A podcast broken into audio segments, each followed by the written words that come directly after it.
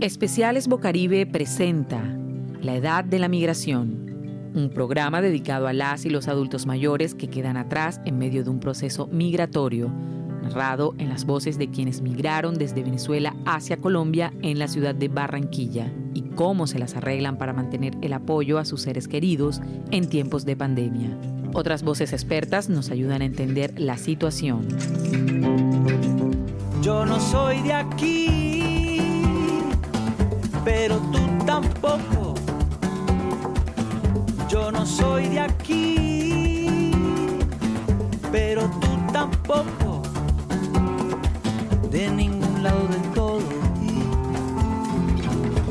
todos lados un poco. Mi nombre es Nolaine Urdaneta Zarco. Mis padres son Mailene Sarcos, está en Venezuela, y mi papá, Wilmer Urdaneta, y está en Perú.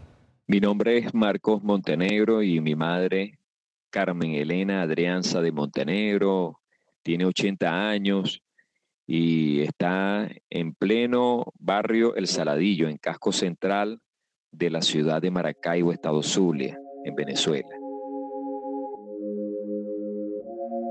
Nola y Marcos hacen parte de las poco más de 1.800.000 personas registradas a la fecha por Migración Colombia procedentes del vecino país Venezuela, en busca de ingresos económicos para ellas y sus familias. Según el informe El Pulso de la Migración del Departamento Nacional de Estadísticas DANE, a octubre del año 2021, la población retornada inmigrante entre 15 y 54 años equivalían al 91,6% y la población de 55 años o más es solo el 8,4%. De la cifra se puede inferir que los adultos mayores probablemente están en Venezuela y su situación apenas la estamos conociendo. Todos esos adultos mayores eh, Él es Luis Francisco Cabezas, director de la ONG venezolana Convite, quien en febrero del año 2022 reveló a la periodista Luzmeli Reyes la dramática situación del adulto mayor en su país. Todos esos adultos mayores eh, cargan consigo, cuesta en primer lugar, el proceso de, de, hiperinflación que comió sus ahorros, pero por otro lado tienen lo emocional. Casi 6 millones de personas se han ido del país y, a muchos de esos adultos mayores pues se le han ido sus principales soportes emocionales, sus hijos, sus nietos, sus hermanos. Y, y, bueno, pues como dicen aquí, pedalean la ruta solos en un país que no te brinda facilidades. Valga decir que ante la falta de información estatal actualizada en el Instituto Nacional de Estadísticas de Venezuela, la sociedad civil realiza este tipo de encuestas con apoyo de las agencias de cooperación y ayuda humanitaria. Según el Banco Mundial, una persona se considera pobre si vive con menos de 1,50 dólares diarios. La pensión en Venezuela al cierre del año 2021 era de 2,5 dólares mensuales y la canasta básica familiar en octubre de 2021 se ubicó en orden de los 750 dólares, de acuerdo a información del Centro de Documentación y Análisis para los Trabajadores. Según este estudio, el 86% de las y los adultos mayores en Venezuela están en situación de pobreza. Buenas, soy Eduardo Mendoza, de 69 años de edad, pensionado del Seguro Social Obligatorio en mi querido país Venezuela, donde coticé durante 40 años de trabajo fructífero la cuota que me correspondía para mi pensión a esta edad. En este momento me encuentro con una asignación por parte de ese seguro social de 7 bolívares mensuales más un bono llamado de guerra alimentario por 10 bolívares. Eso da un total de 17 bolívares mensuales nada más. ¿Qué me acarrea esa situación? Que con esa asignación no puedo cubrir ni la cuarta parte de lo que puedo necesitar para mi alimentación, para los medicamentos, porque ya a esta edad salen demasiados achaques de salud Y como no me puedo alimentar totalmente bien, esos achaques, esas manifestaciones de salud negativas se incrementan, se hacen visibles. En consecuencia, los tratamientos, las consultas médicas, cualquier examen para que requieran el médico que me pueda ver son muy costosos y con la pensión no lo puedo sufragar. Soy como el que se dobla pero siempre sigue en pie. Resistiré para seguir viviendo. Te pido por lo que más queráis. Está pendiente siempre de llamarme. Yo sé que las líneas están malas porque está soplando mucho, pero yo te llamo porque yo me preocupo. Que Dios te bendiga. Mamá, mamá. Lo que más me afecta de la situación de mi madre es escucharla y sentir la impotencia de no poder estar al lado de ella, abrazarla. Impotencia que se agrava mucho más con esto de la coyuntura de la pandemia del COVID-19. Entro en estados de ansiedad y sentimientos de culpa. Escuchemos la opinión de la psicóloga Daniela Isabela Di Santos, encargada del acompañamiento a migrantes en la ONG Fubadis de la ciudad de Barranquilla, que nos ayuda a comprender de qué se trata el duelo migratorio.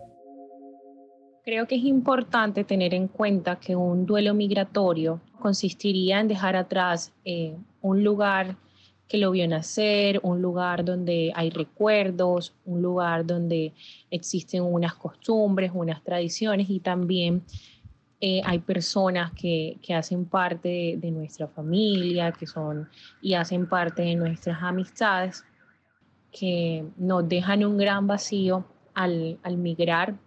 Eh, lo ideal sería que, ellos eh, pasen por una etapa de, de sí, de, de aceptación, si bien se van a presentar muchos sentimientos de culpa, va a haber tristeza, va a haber irritabilidad, va a haber en, algún momento un aislamiento, va a haber, van a haber muchas incógnitas de, de, qué manera voy a afrontar mi futuro, eh, cómo voy a poder apoyar eh, a este adulto mayor, digamos, padre, madre, abuelo, eh, abuela, y, y de qué manera puedo yo retribuirle a ellos.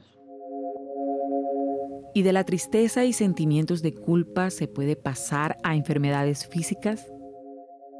Entraría lo que es la ansiedad y la depresión. E, es algo que notoriamente todos los días dentro de, de mi trabajo pues se presenta los sentimientos de, de irritabilidad, de tristeza.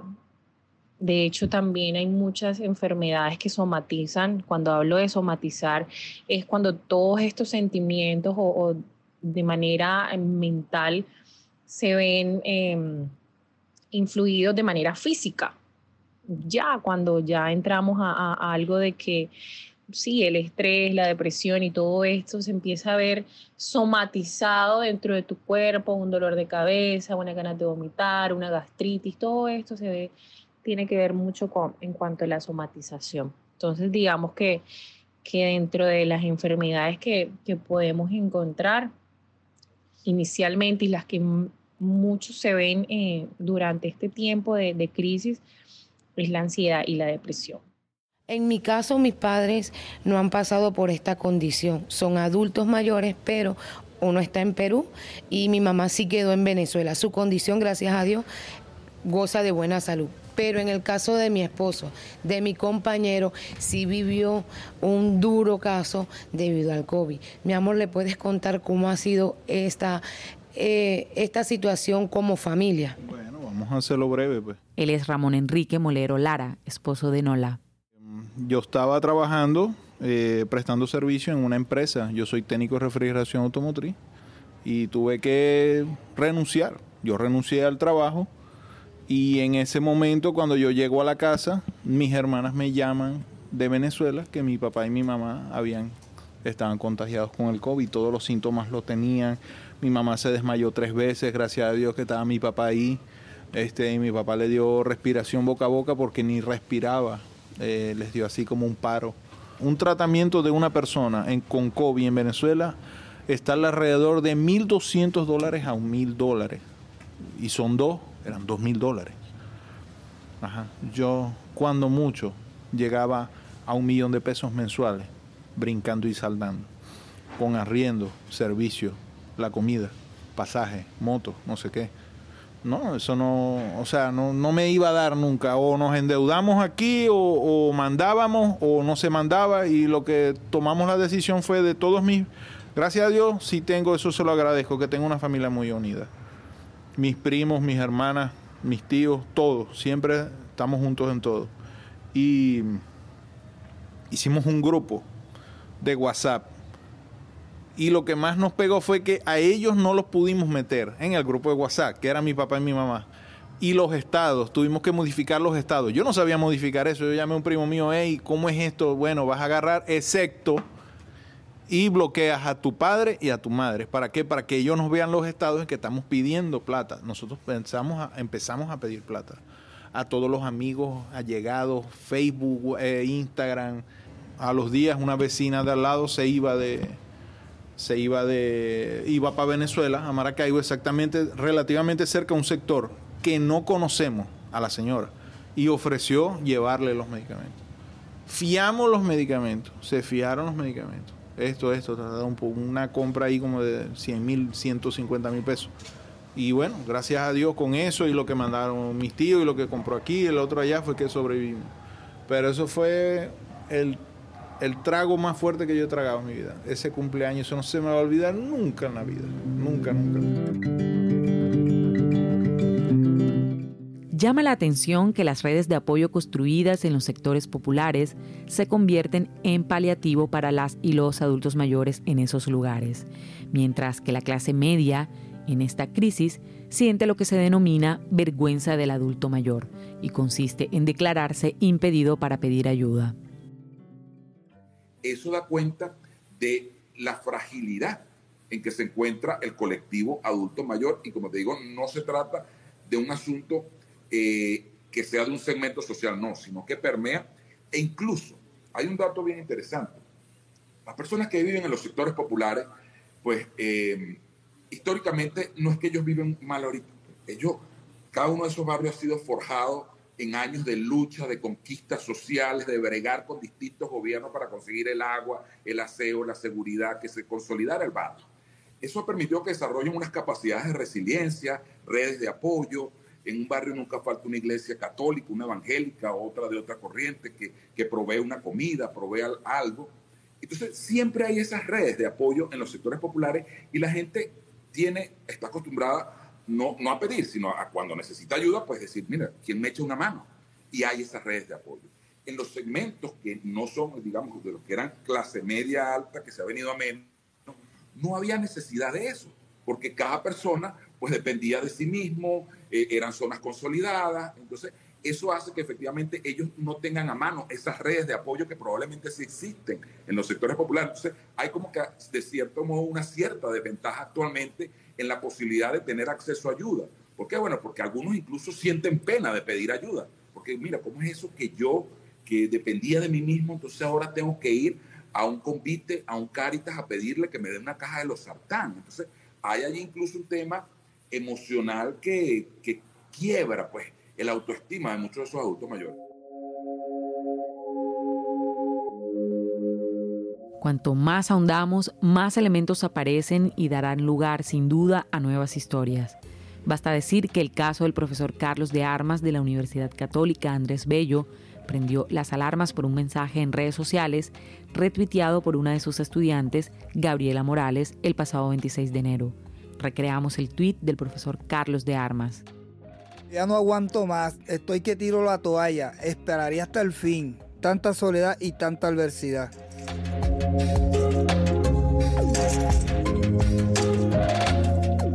Llegamos al cierre de este especial de Bocaribe Radio con nuestros agradecimientos a Nola Urdaneta, Ramón Molero, Marcos Montenegro por sus testimonios, a la psicóloga Daniela Isabela Di Santos y la Fundación Fubadis. En Venezuela, a la periodista Luzmeli Reyes de Efecto Cocuyo, Luis Francisco Cabezas de la ONG Convite, al periodista Edgar López y a Gabriela Morales Muñoz, comunicadora social en Venezuela.